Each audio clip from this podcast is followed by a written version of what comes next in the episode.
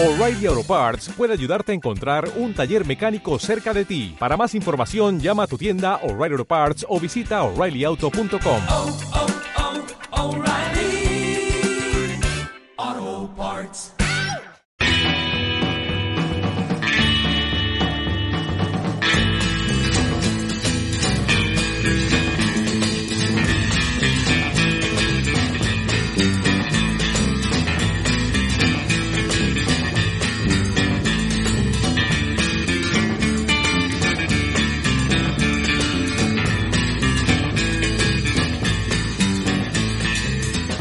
Hola amigos de nuestro podcast Telco Super Ligero. Gracias por escucharnos una semana más. Ahora que ya empieza el otoño, vamos a, ver juntos, si os parece, eh, algunos datos relacionados con las velocidades de descarga eh, de acceso fijo a Internet de banda, de banda ancha fija, eh, que son datos de UCLA, ya sabéis, pistest.com, correspondientes al primer cuatrimestre del, del, del año 22, de, este año, que son los, los últimos agregados que se, han, que se han publicado y que yo creo que cuentan historias eh, bastante, bastante interesantes.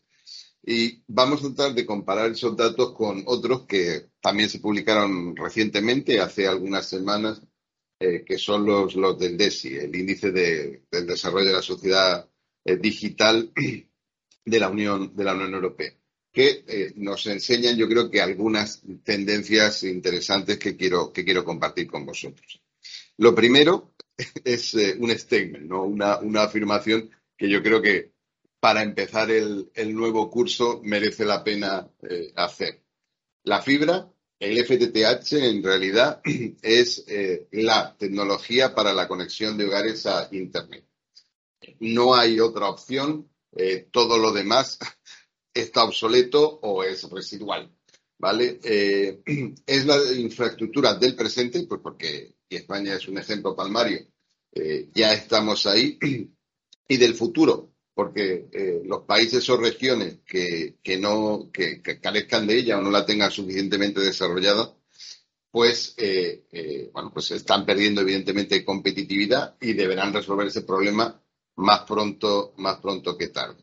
Y esto esta necesidad de construir esa infraestructura digital y de hacerla evolucionar hacia el futuro debe ser eh, una oportunidad estratégica para España, en tanto en cuanto líder de ese tipo de, infraestructura, como para toda la industria de las telecomunicaciones, tanto en España como en el resto de Europa, como para la propia Europa, que es, eh, en esto sí, pues una, una referencia, ¿no? Eh, Cosa que lamentablemente pues no se puede decir, ¿no? En otros, en otros marcos o en otras, en otras tecnologías.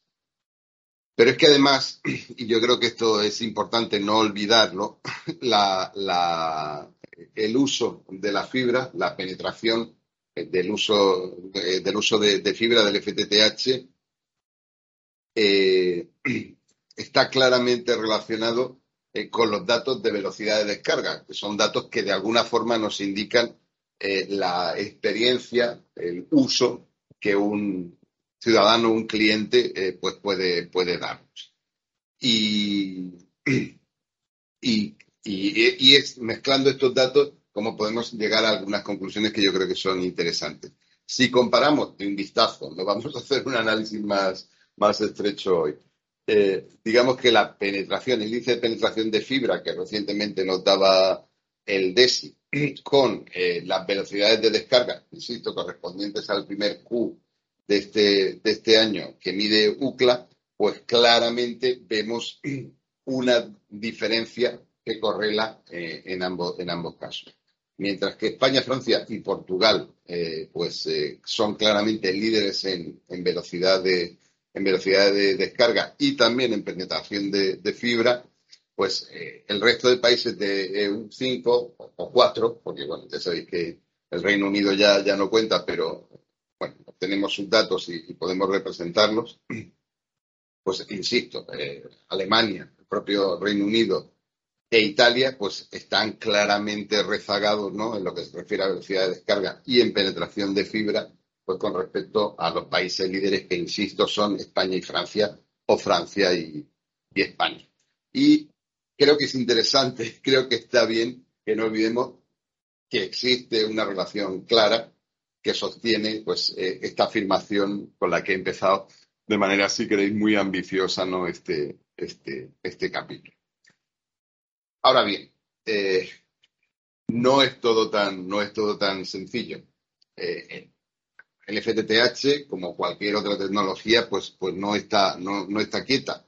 La tecnología evoluciona y lo que hace algunos años era inimaginable e inconcebible o casi fantástico, como tener pues un acceso a 100 megabits por segundo en, en casa, hoy está irremediablemente obsoleto. De hecho, pues la oferta del 100 se mantiene en algunos casos en España, pero la semana anterior, eh, o dos, que sabéis que es la subbrand eh, low cost, por así decirlo, de, de Telefónica, acaba de incluir en su oferta eh, las velocidades de un, gigabit por segundo, dejando en la práctica, tardará algún tiempo, pues eh, obsoletas a todas las ofertas de velocidades, de velocidades menores. Esto era algo que ya venían haciendo eh, algunos Defiant, eh, pues como al principio Adamo y posteriormente Digi y que efectivamente pues ya está también en el catálogo de todas eh, las marcas, marcas principales. Así que en España, a velocidades agigantadas, la velocidad eh, de conexión estándar pues empieza a ser, al menos comercialmente, eh, la, de, la de. Sin embargo, y aquí pues el tiempo se mueve y los datos tienen glitches y eso, pero yo creo que es un mensaje que merece la pena escuchar. hay una clara diferencia en, velocidades por encima de un giga y por debajo de un giga entre los dos líderes que ya identificaba el propio, el DESI, que son, insisto, Francia, Francia y España. Y es que mientras en Francia el take-up, es decir, la penetración, el número de clientes que contratan eh, por encima de un gigabit por segundo es muy alto, de en torno al 18%, en España este valor es muy bajo alrededor del 1%. Del, del 1%. Y hay claramente una diferencia entonces en cómo estos dos países, que insisto, son los líderes, eh, están enfocando eh, la, realidad de este, de este mercado, ¿no? de este mercado de ultrabanda ancha, de banda ancha súper rápida, conectando a los hogares. Pero os preguntaréis, ¿tiene esto en realidad algún, algún impacto? ¿Tiene algo que los clientes perciban, bueno, pues los datos de UCLA nos dan, nos dan alguna, alguna pista. Hay una historia bastante potente en mirar la evolución de esos, de esos datos. En, en tres años, desde el 2019 hasta ahora, insisto, hasta el primer Q del, del, 2000, del 2022, se ha producido una clara divergencia entre los países que no decidieron apostar por la fibra y los que sí lo han, lo han, lo han hecho. Eso supone que la velocidad de descarga eh, de Francia y España, la velocidad media de descarga de Francia y España, casi duplica el valor equivalente en el resto de los países de 5. Es decir, estamos hablando de velocidades que rondan los 200 para el caso de los líderes, frente a velocidades que superan eh, los 100 pues en el resto de los, de los otros Pero incluso en este liderazgo también hay eh, diferencias. Francia, en el año 19, que es el tiempo que, que, estamos mirando, partía de una posición atrasada en cuanto a velocidad de descarga eh, frente a España. Pero ya en el 2020 eh, consiguió, consiguió adelantarlo. Y este casi empate pues se ha ido deshaciendo durante el 2021 y de alguna forma pues esa diferencia eh, se amplía eh, cada vez más.